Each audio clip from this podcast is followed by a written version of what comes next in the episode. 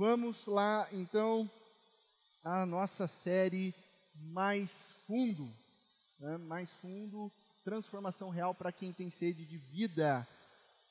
Mais uma vez, graça e paz, irmãos e irmãs. Hoje é o nosso segundo encontro dessa série Mais Fundo, transformação real para quem tem sede de vida.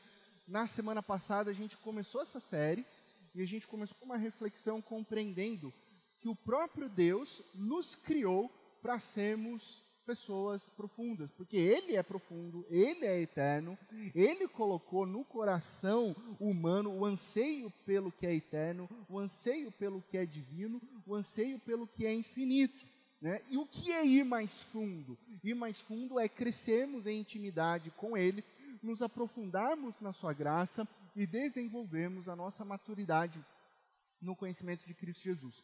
Como que a gente aplicou isso? A gente aplicou dessa maneira. É, inclusive, essa foi a oração desafiadora que a gente compartilhou semana passada. Você tirou foto, você anotou, você orou essa semana. Deus, em qual direção você quer me levar em 2023? Deus, eu quero ir mais fundo na Sua vontade. Guia-me por Cristo Jesus. Amém. Essa foi a nossa oração semana passada. Porque só há mudança real se houver uma transformação de narrativas, né? Então eu preciso transformar mente, coração e mãos para haver realmente uma transformação. Hoje nós vamos mais fundo, afinal queremos transformação real. E aí quando a gente pensa em transformação real, né, e talvez isso já tenha até te tocado semana passada, vem dentro de nós vários tipos de sentimentos. Vários tipos de sentimentos. Como assim, pastor, sentimentos, né? Quando nós dizemos, Senhor, eu quero ir mais fundo nesse ano, algumas emoções são trazidas à tona. Emoções, algumas delas, de culpa. Em que sentido? Ah, eu acho que eu não estou crescendo em Deus da maneira que eu esperaria. E aí talvez você se sinta culpado com isso. Talvez não seja culpa, mas seja uma presunção. Não, está indo tudo bem. Eu sou um bom cristão. É, exteriormente está tudo ótimo. Eu não preciso ir mais fundo. É o sentimento de presunção. Às vezes é um sentimento super honesto de frustração. Quando a gente faz aquele exercício de autoexame, eu queria, mas não deu, eu queria, mas aconteceu alguma coisa, e aí você se sente frustrado. Enfim, não importa o sentimento que venha à tona, todos nós estamos na mesma direção no sentido de que todos nós queremos crescer espiritualmente. É, nós queremos tratar dos nossos pecados, nós queremos fazer uma limpeza no nosso coração, nós queremos é, melhorar a nossa postura diante da sociedade, da família e com Deus, né? Enfim, nós queremos ir mais fundo, porque todos nós sabemos que é preciso ir mais fundo, todos nós sabemos que é bom ir mais fundo, então nós estamos na mesma direção, nós queremos ir mais fundo. Só que a grande questão é como? Como que nós vamos? Como que se dá isso? Ou seja, não é se nós queremos, porque queremos, querer todo mundo quer, mas como conseguiremos desenvolver então esse sincero aprofundamento da fé, do conhecimento do relacionamento verdadeiro com Jesus? Então você já deve ter percebido que o ponto central dessa série não é sobre palavras mágicas, não é sobre mantras, não é sobre um novo cursinho de coach gospel que o pastor Laci vai dar, não tem nada a ver com isso daí. Não é sobre atalhos. No cristianismo não tem atalhos. No cristianismo tem a cruz de Cristo, né? Então é sobre ir mais fundo. E aí eu vou emprestar as palavras do pastor escocês Henry Scougal. Ficou claro aqui, né, por causa da, da iluminação natural.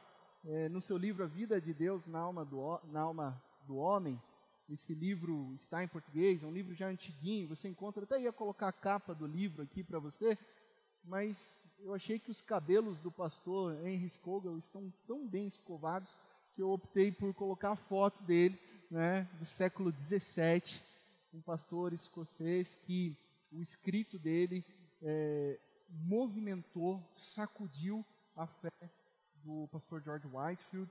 E nesse livro, é, em português, ele diz o seguinte: que a verdadeira mudança ocorre numa união da alma com Deus, uma real participação da natureza divina, a própria imagem de Deus gravada na alma, ou, na frase do apóstolo, é Cristo formado em nós. A verdadeira mudança ocorre na união da alma com Deus, essa participação do Deus Todo-Poderoso na vida do homem. Olha só a profundidade disso. Um jovem pastor faleceu com 28 anos de tuberculose. E escreveu esse importante livro.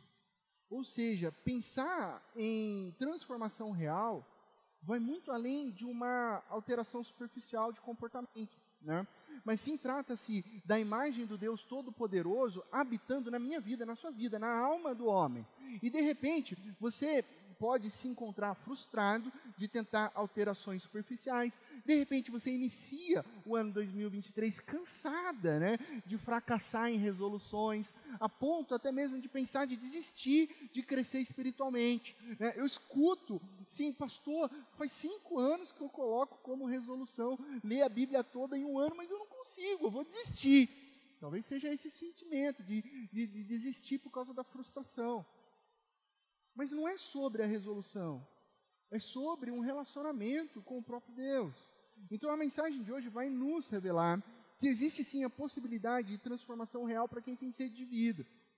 Só que antes de tudo, eu quero combinar com vocês três princípios de transformação. Se você quer transformar a sua vida, eu preciso combinar com você três princípios para você ir mais fundo na vontade de Deus em 2023. O primeiro princípio é sem pressa.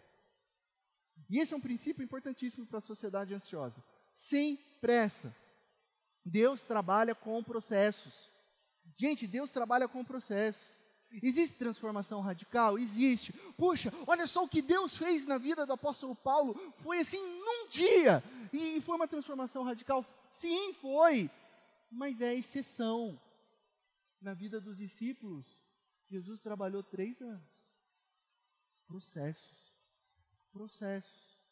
O Senhor não demora em cumprir a sua vontade. Às vezes a gente fica né, numa tentativa de acelerar Deus. Aí o apóstolo Pedro diz lá na sua segunda carta, no capítulo 3, que Deus não demora em cumprir a sua promessa. E ele explica, ao contrário, por que, que Deus não demora? É porque Deus ele é paciente. Deus é paciente. Ele não quer que ninguém pereça, mas ele quer que todos cheguem ao arrependimento. Então, sentimento de urgência, sim, tem que ter o um sentimento de urgência. Né? Não dá para ficar esperando transformação real deitado no sofá. Então tem que ter sentimento de urgência? Tem. Tem que ter pressa? Não. Não. A pressa muitas vezes é inimiga. O segundo princípio é abra o seu coração para a possibilidade de transformação real. Mas abra, abra mesmo. Não importa quantas vezes você se frustrou, não importa quantas vezes não deu certo, abra a possibilidade de transformação real. Porque quem faz a transformação é o próprio Deus. E para Deus não tem impossíveis. A maior ferramenta do diabo nas nossas vidas é tentar colocar na nossa mente e nosso coração que não vai dar, que não haverá transformação. Essa é a estratégia dele. Então abra o seu, o seu coração para a possibilidade de transformação e não caia nessa grande mentira do diabo, dizendo que você nunca vai conseguir, tá? Marine a sua vida. Como assim marine sua vida, pastor? O que, que o senhor está querendo dizer com marine sua vida, né? Pessoal que cozinha, que tem aquela mão maravilhosa, né? O melhor frango com casquinha do mundo é feito pela digníssima maravilhosa, minha sogra, Sônia Penteado, que está presente aqui. Ela é melhor frango com casquinha, assim, ganhei ponto com a sogra aqui agora, né, sogra? É, você que cozinha, é isso que você está pensando mesmo, marinar. O que, que é marinar? Né? Quem sabe o que, que é marinar? Marinar é deixar a carne de molho, de molho no tempero. E por que é necessário isso? Para que esse tempero, para que esse sabor seja absorvido, né? Ou seja, o que eu estou querendo dizer com isso é marine a sua vida com verdades bíblicas. Precisa ser marinado. Puxa, que versículo bíblico legal, que verdade bíblica importante. Eu li, ok, leia de novo. Ok, coloque isso na geladeira. Medite isso durante a semana. Medite isso todos os dias. Marine a sua vida com a palavra de Deus. E aí o processo vai acontecer. Porque aí a sua vida vai começar é, a, a receber o sabor que vem do próprio Deus. Então o nosso combinado é esse. Inclusive, esse é o combinado para tudo na sua vida nesse ano de 2023 sem pressa, abra o seu coração para a transformação e marine sua vida com os, as verdades bíblicas. Né? Então vamos em frente, abra sua Bíblia em Efésios capítulo 3. Vamos para Efésios de novo, capítulo 3. Semana passada a gente conversou num, num, texto ainda do capítulo 3, só que a partir do versículo 14 ao verso 21. Hoje a gente retorna um pouquinho e vai para o verso 8. Efésios capítulo 3, verso 8. Efésios capítulo 3, verso 8, e eu quero chamar a sua atenção para esse único versículo. Embora eu seja o menor dos menores de todos os santos, foi-me concedida esta graça de anunciar aos gentios as insondáveis riquezas de Cristo. Um único versículo. Acho que nós podemos dizer todos juntos. Vamos lá? Embora eu seja o menor dos menores de todos os santos, foi-me concedida esta graça de anunciar aos gentios as insondáveis riquezas de Cristo. Feche seus olhos, Deus Pai de amor, estamos diante da tua palavra que aponta para as insondáveis riquezas de Cristo Jesus, nosso Senhor Salvador. Santo Espírito de Deus, vem falar aos nossos corações para honra e glória do teu nome. Amém e amém. Insondáveis riquezas de Cristo, esse é o tema de hoje, dessa mensagem, as insondáveis riquezas de Cristo. Mas antes de tudo, o que será que Paulo está querendo dizer com insondáveis? Que palavra é essa? Anexikiniastos é a palavra grega que aparece nesse verso e que vai aparecer apenas em outro lugar na Bíblia, que é Romanos capítulo 11, verso 33, o texto que nós lemos semana passada, das insondáveis, ines, inescrutável conhecimento do nosso Senhor. Então, o que, que significa essa palavrinha anexikniastos? Significa que é algo inescrutável, algo insondável, algo incompreensível, algo que é impossível de se entender por si só. É como se você tentasse explicar uma teoria científica com conceitos totalmente abstratos, com conceitos totalmente hipotéticos para uma criança de 5 anos. Tenta apresentar para uma criança de 5 anos conceitos abstratos e hipotéticos. Ela vai entender? Não, ela não vai entender. É impossível dela entender, até por conta que ela está numa fase da vida chamada de fase cognitiva do pré-operatório. Né? Segundo a teoria do desenvolvimento do Jean Piaget, ela consegue apenas pensar em termos concretos. Ela não consegue se abstratar, ela não consegue fazer situações hipotéticas. Agora, quando Paulo diz que as riquezas de Cristo são insondáveis, ou que o conhecimento de Cristo Jesus é inescrutável, significa também que nós nunca teremos acesso a isso? Não. Assim como a criança se desenvolve, a nossa vida espiritual também se desenvolve. Mas significa, portanto, que Paulo está mostrando a direção. Olha, a chave para você conhecer o que ele chama de mistério. A palavra mistério, depois você confere na sua Bíblia, em Efésios capítulo 3, vai aparecer quatro vezes nesse texto. A palavra mistério, mistério de Deus, é possível de ser compreendida mediante Cristo Jesus. Jesus é a chave para que possamos compreender as riquezas. Então a verdadeira profundidade, a transformação real e o sentido da vida estão em Cristo Jesus. Qual que é o problema das nossas vidas então? Vou te dizer. O grande problema é acharmos que nós sabemos muito bem quem Jesus é, quando na verdade nós não sabemos. Nós achamos que sabemos, nós achamos que compreendemos né, Jesus de maneira profunda. Sabemos a história de Jesus, sabemos da missão de Jesus, sabemos o que Jesus fez na sua morte, cruz, ressurreição, nós sabemos tudo isso conceitualmente, podemos explicar para as outras pessoas e está tudo correto, está tudo muito bom. Mas enquanto nós não compreendemos que Jesus é o Deus que se fez carne, se nós não compreendermos que Jesus é o Deus que se fez pessoa, que como diz o Evangelho de João, nós vimos, vimos a sua glória, vimos é, a, a, sua graça, a sua bondade. Jesus veio ao mundo como homem, Jesus teve cheiro, Jesus foi abraçou e foi abraçado. Jesus é uma pessoa. Se a gente não entender isso, a gente não vai conseguir compreender que Ele deseja se relacionar conosco de uma maneira íntima.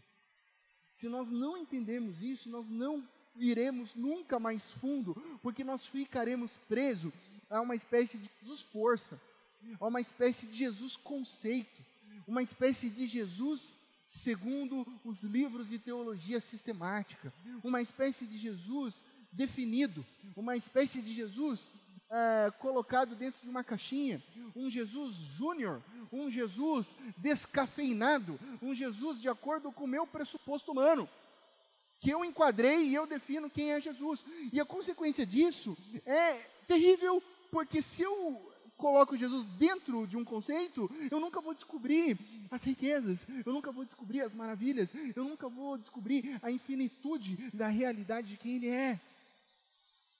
Então, nós precisamos o que? Nos relacionar com esse Deus, que é relacional, que é pessoal, que se fez, o Verbo se fez carne para se relacionar conosco. Pergunta simples aqui para a igreja. Nesse salão aqui, olhando assim para todas as pessoas, nesse salão, pergunta simples, básica. Quem que desse salão me conhece mais profundamente? Desse salão aqui. Oi? Não foi, não, não foi uma pergunta difícil. Quem, quem foi, Marcos? Minha digníssima esposa. Boa, é, pergunta simples, gente, não era pergunta, não é pegadinha do pastor nem nada, assim, né? A minha digníssima esposa é a pessoa aqui que mais me conhece profundamente. E por que, que ela me conhece profundamente? Ah, porque há 17 anos atrás a minha mãe entregou para ela um manual, Como Compreender o Laci, Lacizinho do Coração. Entregou para ela um livro e ela leu sobre a minha história. Não, não é por isso que ela me conhece né? Ah, porque ela fez um estudo de estatística sobre o meu passado. Não é isso. Muito embora mulheres, hoje é importante fazer um, um estudo, tá? Meninas solteiras e tal, homens solteiros. É bom às vezes dar uma pesquisada no histórico, né? Para ver se é uma dica, né? Mas não é isso que vai fazer conhecer a pessoa profundamente, né? Ela me conhece bem e eu a conheço bem, a minha esposa, porque nós estamos num relacionamento é o relacionamento. Vocês que estão aqui com suas esposas, esposos, vocês se conhecem cada vez mais porque vocês estão num relacionamento mútuo. É isso que traz o conhecimento. Então, é, é dessa maneira que Cristo Jesus quer se relacionar comigo com você. Não é conceito, não é intelecto, não é livros de teologia, muito embora eles sejam importantíssimos, né? Bom, o pessoal ainda se preparando para a universidade, né? Thaís estudando, né? Lolo ali ao fundo, né? tudo já no ensino médio, né? Alguns já na faculdade. Vocês se lembram? Aqui, olha essa Aninha, né? Chegando vestibular. Quem que descobriu a América? Essa é fácil para todo mundo, né? Quem descobriu a América? Cristóvão Colombo. Tá? Vamos, vamos pensar. Vamos pensar que Cristóvão Colombo está descobrindo a América, ok? Chega no arquipélago hoje das Bahamas, né? Mas é ali que ele chega. Ele encontra algumas ilhas, ele encontra alguns nativos. E vocês se lembram do que, que ele chama aqueles nativos? Quem aqui lembra?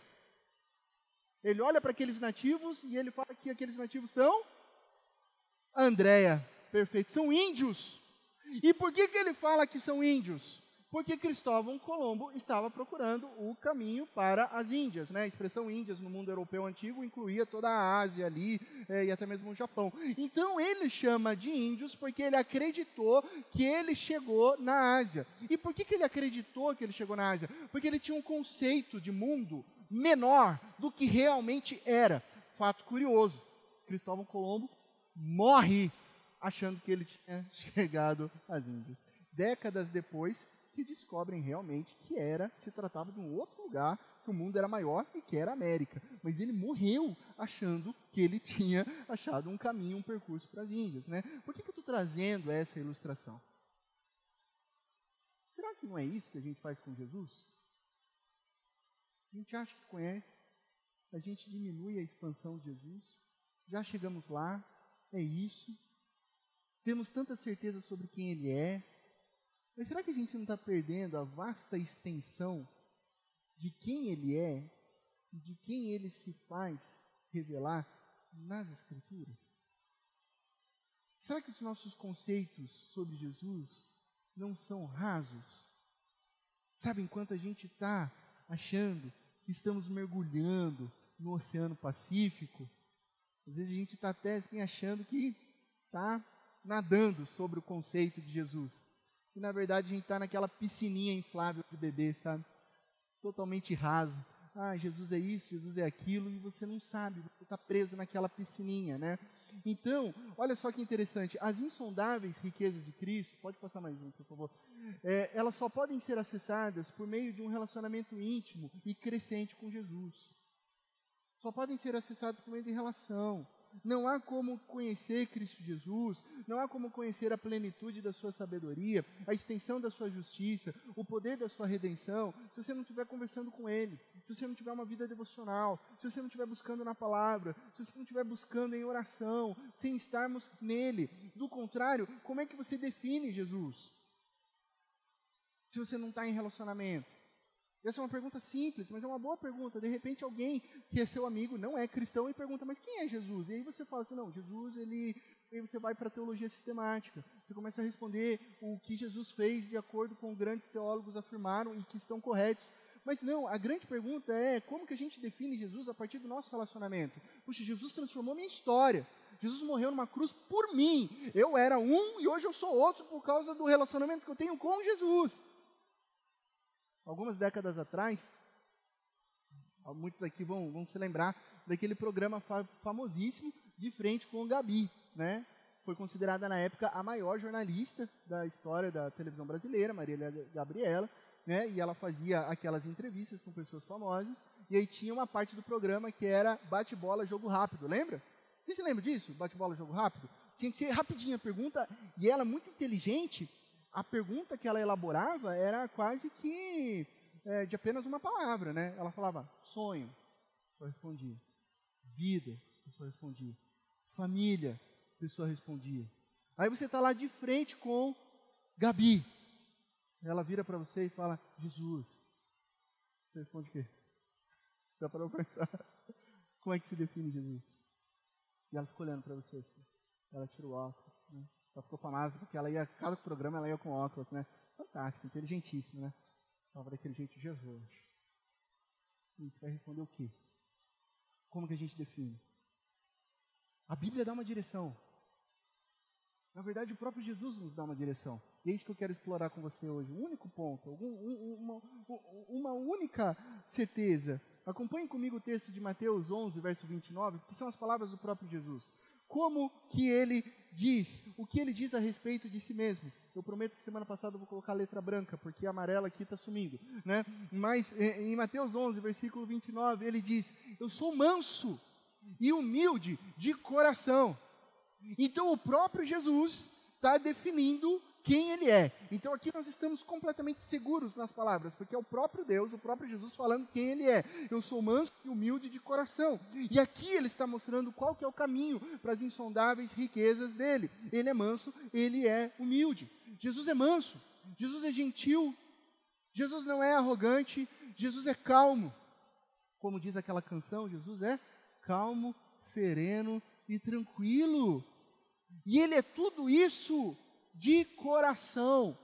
Isso é muito importante, porque é sempre bom lembrar que a expressão bíblica, no contexto judaico, na história judaica de coração, não se refere a sentimentos e emoções, mas sim sobre o centro governante de uma pessoa. Toda vez que você se coloca diante da palavra coração, principalmente no Antigo Testamento, você vai lembrar disso. Opa, coração não é só sentimento, coração não é só emoções. Coração no Antigo Testamento é o centro governante de uma pessoa. É aquilo que direciona ela em todos os movimentos, em todas as ações. Então Jesus está dizendo que em tudo que ele pensa, em tudo que ele fala, em tudo que ele age, em tudo que ele faz, está fundamentado no centro pulsante da sua vida, que é pura gentileza, é pura humildade, é pura ternura. Já parou para pensar nisso? Que de tudo que Jesus poderia falar sobre o seu coração, ele poderia falar: Eu sou aquele que reina. Ele fala em outros momentos, ó, claro que a Bíblia vai deixar claro sobre quem Jesus é, como Salvador, Rei, é, Senhor, sacerdote. Ele poderia falar tudo isso, mas ele escolhe aqui nesse momento falar que ele é infinitamente manso. Eu sou infinitamente manso eu sou humilde de coração. Jesus é a pessoa mais gentil e menos beligerante do mundo. E ao mesmo tempo que a força infinita em Jesus, que quando ele precisa ser duro, ele é duro, ao mesmo tempo que a força infinita, há também nele mansidão sem fim, que nos acolhe. Então ele é deslumbrantemente resplandecente e ao mesmo tempo infinitamente amável infinitamente gentil, infinitamente amoroso. Então, quando nós expandimos, né, quando nós descompactamos o versículo todo, o que, que a gente encontra no verso 29? Ele completo: Tomem sobre vocês o meu jugo e aprendam de mim. Olha, aprendam, aprendam de Jesus. É sobre a vida? É sobre ir mais fundo? Venham comigo, pois sou manso e humilde de coração, e vocês encontrarão descanso para as suas almas. Ele mostra a direção. E muitas vezes a gente se sente inadequado diante de Jesus. E muitas vezes nós olhamos com honestidade para as nossas deficiências, as nossas necessidades, e a gente fica meio que numa resistência de ir até Jesus. Porque a gente fala assim, mas como que eu vou para Jesus? Jesus é tão santo, Jesus é tão bom, Jesus é tão perfeito, e, e olha como eu sou, isso é impossível. Mas é aí que nós somos completamente surpreendidos, porque esse descanso que ele promete para as nossas almas, ele promete para quem está cansado, para quem está sobrecarregado. A vida só é abundante, só, as pessoas só descobrem a verdadeira vida aquelas que se reconhecem mortas. Aí você descobre a verdadeira vida. Né? A transformação real só acontece para quem tem sede, só é saciado quem tem sede. Quem tem saúde não precisa de médico, mas sim os doentes. Por isso Jesus vai dizer em Marcos capítulo 2: Eu vim chamar pecadores e não justos. Eu vim chamar quem precisa. Eu vim atender quem está quebrado. Eu vou comer, eu vou jantar com quem é excluído. Eu vou estender a mão, eu vou abraçar a prostituta que é largada na rua. Eu vou tocar aquele leproso que há décadas não recebe um toque, um abraço e só recebe pedrada. Então Jesus é manso, Jesus é humilde, Jesus é infinitamente amável e ele vem chamar pecadores. Então, se você é pecador, se você se reconhece assim, eu vou te dizer uma coisa muito importante: você está na fila pre preferencial de Jesus. você não precisa pegar senha. Você não precisa pagar, você não precisa fazer alguma coisa, pelo contrário, o próprio Jesus vem até você. Isso é o Evangelho. Ele vem ao encontro do seu coração. Ele percebe a tua angústia muito antes de você e para te trazer cura, não para te trazer julgamento. Ele percebe a sua pecaminosidade para trazer perdão e salvação. E é isso que você precisa entender hoje nessa pregação de um único ponto só para você conhecer as insondáveis riquezas de Cristo Jesus, você precisa compreender que Jesus é manso e humilde de coração. De novo, não pode ser um mero conceito intelectual. O convite de Jesus é que aprendam com Ele. caminhem com Ele, comam com Ele. O processo de discipulado e ensino nas Sagradas Escrituras, no mundo antigo, era de jornada, era de caminhar, era de se relacionar, ver como eu acordo, ver que horas eu durmo, como a gente come, como a gente dá risada, vamos pescar, vamos ajudar as pessoas, vamos viajar, a rota é longa, é três horas de viagem para cruzar ali toda a região da, da Galiléia. O que, que a gente vai fazer nessas três horas se não existe ainda videogame? Então a gente vai conversar, a gente vai contar piada, é, a gente vai viver a vida, a gente vai se edificar. É isso, é isso, é relacionamento. E Jesus nos chama para quê? Para que a gente aprenda dele, caminhe com ele, nos alimente dele, para que então a gente receba descanso verdadeiro dele. Eu não sei quantos de vocês estão acompanhando. Eu comecei agora, terminei. Tem uma série interessante na Netflix chamada The Chosen, ou Os Escolhidos, algo assim. Quem aqui está assistindo ou assistiu essa série? Uma, duas, poucas pessoas. Aninha aqui também. Thaís. Gente, gente, essa é uma série para você reunir a sua família e assistir junto. Eu assisti a primeira temporada junto com a Bela, né? E o que, que é? É uma, é uma série sobre a jornada de Jesus, né? Então é uma série que enfatiza as verdades bíblicas ali. Claro, gente, como toda série, como toda novela, é, acresce outras coisas ali. Vamos assistir, novela da Record, é, ou The Chosen e esquecer de ler a Bíblia, tá, gente? Não é isso que pastor está falando, tá? É uma produção cinematográfica, tá?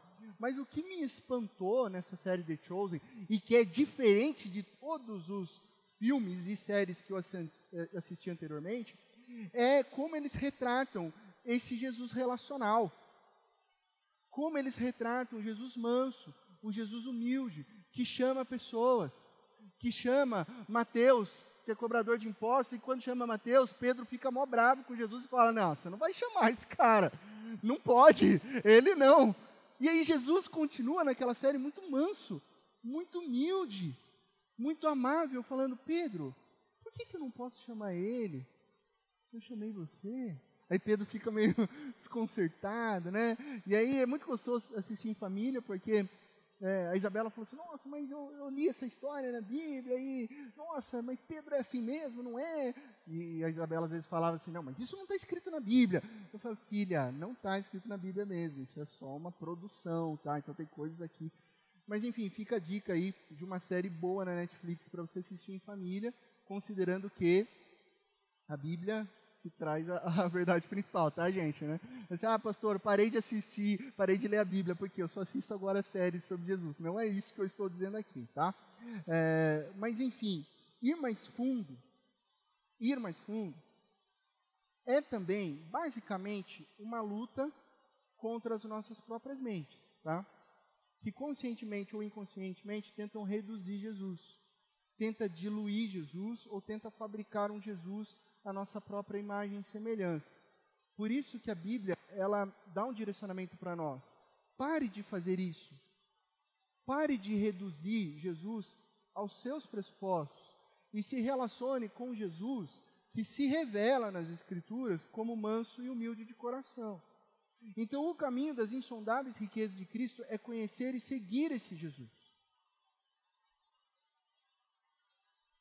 Caminhando para o final, diante de tudo isso, de como Jesus se revela, como nós podemos na prática conhecer as insondáveis riquezas de Cristo?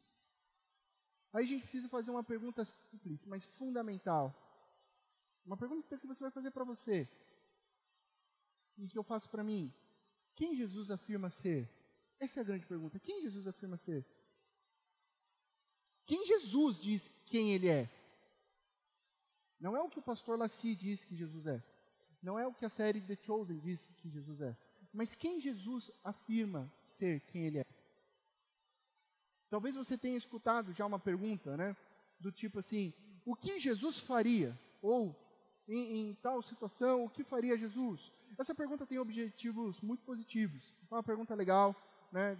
Essa pergunta é o tema de um livro, mas ela abre também um perigoso precedente para que eu encaixe um tipo de Jesus dentro das minhas perspectivas que muitas vezes podem ser equivocadas, né? É, e aí começa aquelas discussões polêmicas, né? Se Jesus faria tal coisa ou não em tal situação da pós-modernidade. E aí você tem um cristão que fala, não, Jesus faria isso. Aí você tem um outro cristão piedoso também que fala, não, mas Jesus faria aquilo, outro, tal, né? Das perguntas mais polêmicas possíveis, né? Ah, Jesus compraria um carro zero? Não, Jesus compraria. Não, Jesus não compraria. Não, Jesus compraria para doar. Não, mas Jesus nunca compraria um tipo de carro desse. E, e por aí vai. Estou dando exemplos bem bobos, mas vocês sabem que existem outras polêmicas que as pessoas ficam perguntando se Jesus faria isso, não faria isso, se ele falaria isso, se ele posicionaria, se ele não se posicionaria, e por aí vai. E, e, e assim, esse tipo de discussão, esse tipo de pergunta, né? Jesus iria naquela situação? Jesus entraria naquele barzinho ou não? É, tem um caráter positivo, mas esse tipo de discussão não gera absolutamente nenhuma transformação em nós. Não gera transformação em nós, nenhuma, porque a gente está tentando transformar o Jesus, a gente está fazendo o caminho inverso, a gente está tentando transformar Jesus de acordo com o que eu acho que Jesus deveria fazer ou não. Ah, eu acho que Jesus não deveria entrar naquele bar.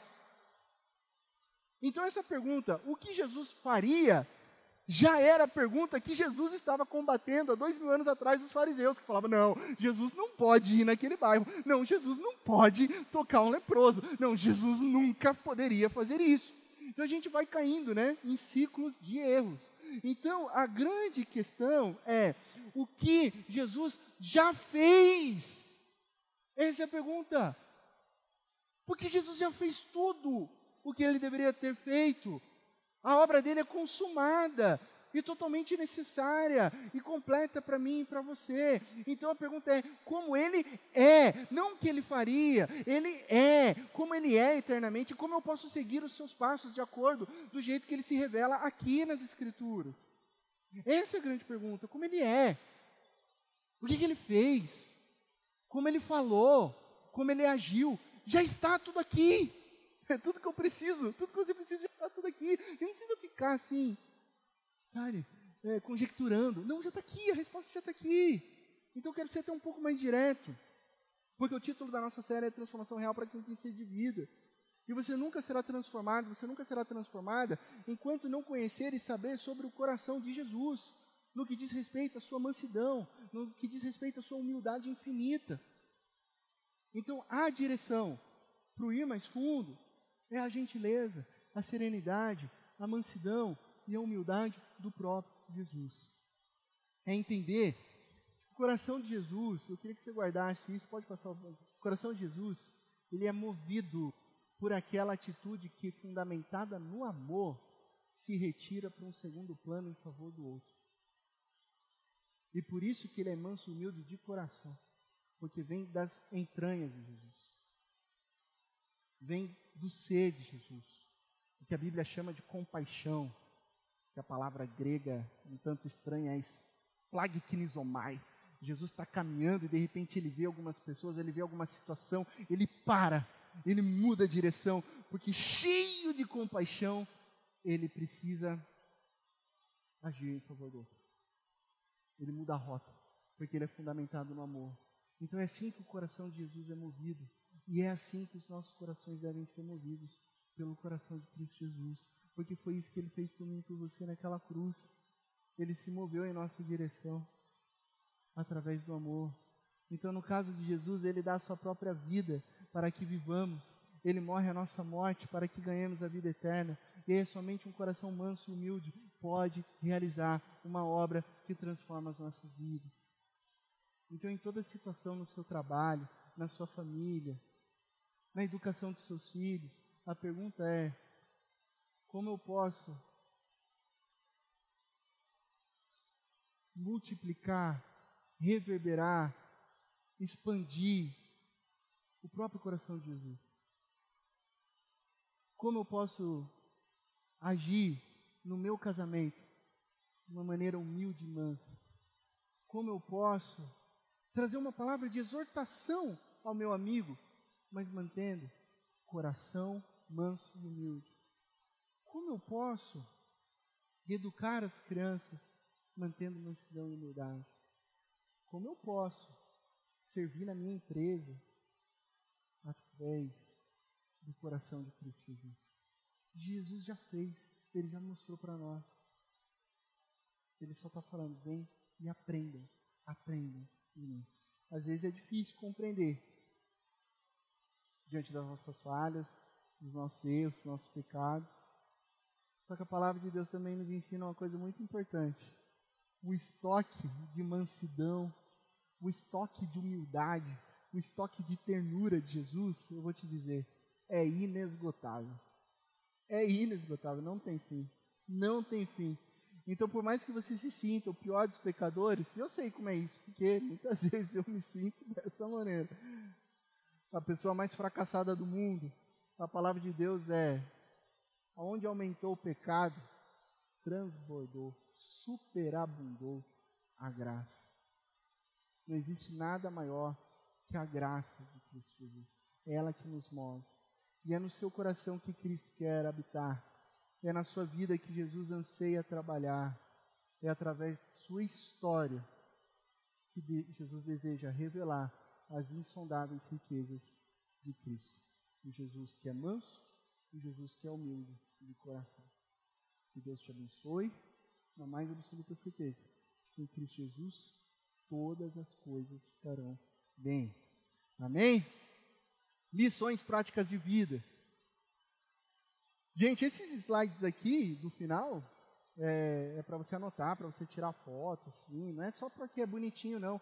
É para durante a semana aplicar, tá? Por isso se chama lições práticas de vida, tá? Então faça da sua jornada de aprofundamento um caminho para o próprio Cristo. Relacionamento com Jesus, tá? Prioridade, conhecer a Cristo. Eu chego lá no seminário, agora vai começar aulas daqui duas semanas primeiro ano, lotado, ansioso, entrando em sala de aula, comprando livro, ganhou dinheiro da SAF, das, da, e aí pediu livro e ganhou e, tá, e mostra, ó oh, professor, eu comprei esse compêndio. Eu olho e falo, muito bem. Sua leitura bíblica como é que está? Não, não gagueja para mim. Guarda o livrinho lá. Primeiro você lê a Bíblia, depois vem livros de teologia sistemática e tal. Então vamos priorizar, priorizar, né? Faça a jornada de aprofundamento, um caminho para o próprio Cristo Jesus. Leitura bíblica, oração, não busque atalhos, não tente reduzir a Jesus quem, a quem você acha que ele é. Né? Tem gente que reduz Jesus a episódios, né? Não, Jesus, ele, ele é bravo porque ele virou a mesa do templo. Aí a pessoa pega só aquele episódio e acha que Jesus é, é daquele jeito. Não, vamos olhar para toda a narrativa bíblica para quem Jesus é. Tá? Busque o conhecer. E não tem outro lugar que a gente possa conhecer Jesus a não ser aqui na palavra dele. E aí você vai ser surpreendido pelo amor de Cristo Jesus. Outra lição prática de vida é você não esquecer dos princípios de transformação real. Tá? Não esqueça disso sem pressa, abrindo o coração e marinando a sua vida, tá? A vida é sobre processos. Tá lento? Tá devagar? Lembre-se, uma, uma, uma transformação lenta ainda é uma transformação real, tá? Não precisa acelerar. Sabe? Uma transformação lenta ainda é uma transformação real. Abra o seu coração para transformações reais, que elas são certas em Cristo Jesus, tá? Cristo Jesus não mente, Cristo Jesus não falha, Cristo Jesus cumpre todas as suas promessas. Não deixe que o diabo fique mentindo ao seu coração, achando que você não vai conseguir, que você não vai alcançar. Cristo Jesus cumpre, Cristo Jesus não falha. E marine a sua vida, marine a sua história, marine a sua jornada com verdades bíblicas. E lembre-se, os bons cozinheiros e cozinheiras sabem, marinar envolve mergulhar toda a carne ali no tempero e ficar um bom tempo ali. Tá? Ninguém marina jogando um salzinho, tirando a carne e pondo para assar. Aí, na hora que vai cortar para o meio, vai estar tá sem sabor. Marinar envolve imersão e tempo, ok? E é isso que Deus nos abençoe e que a gente possa ir mais fundo sendo mais parecidos com Cristo Jesus.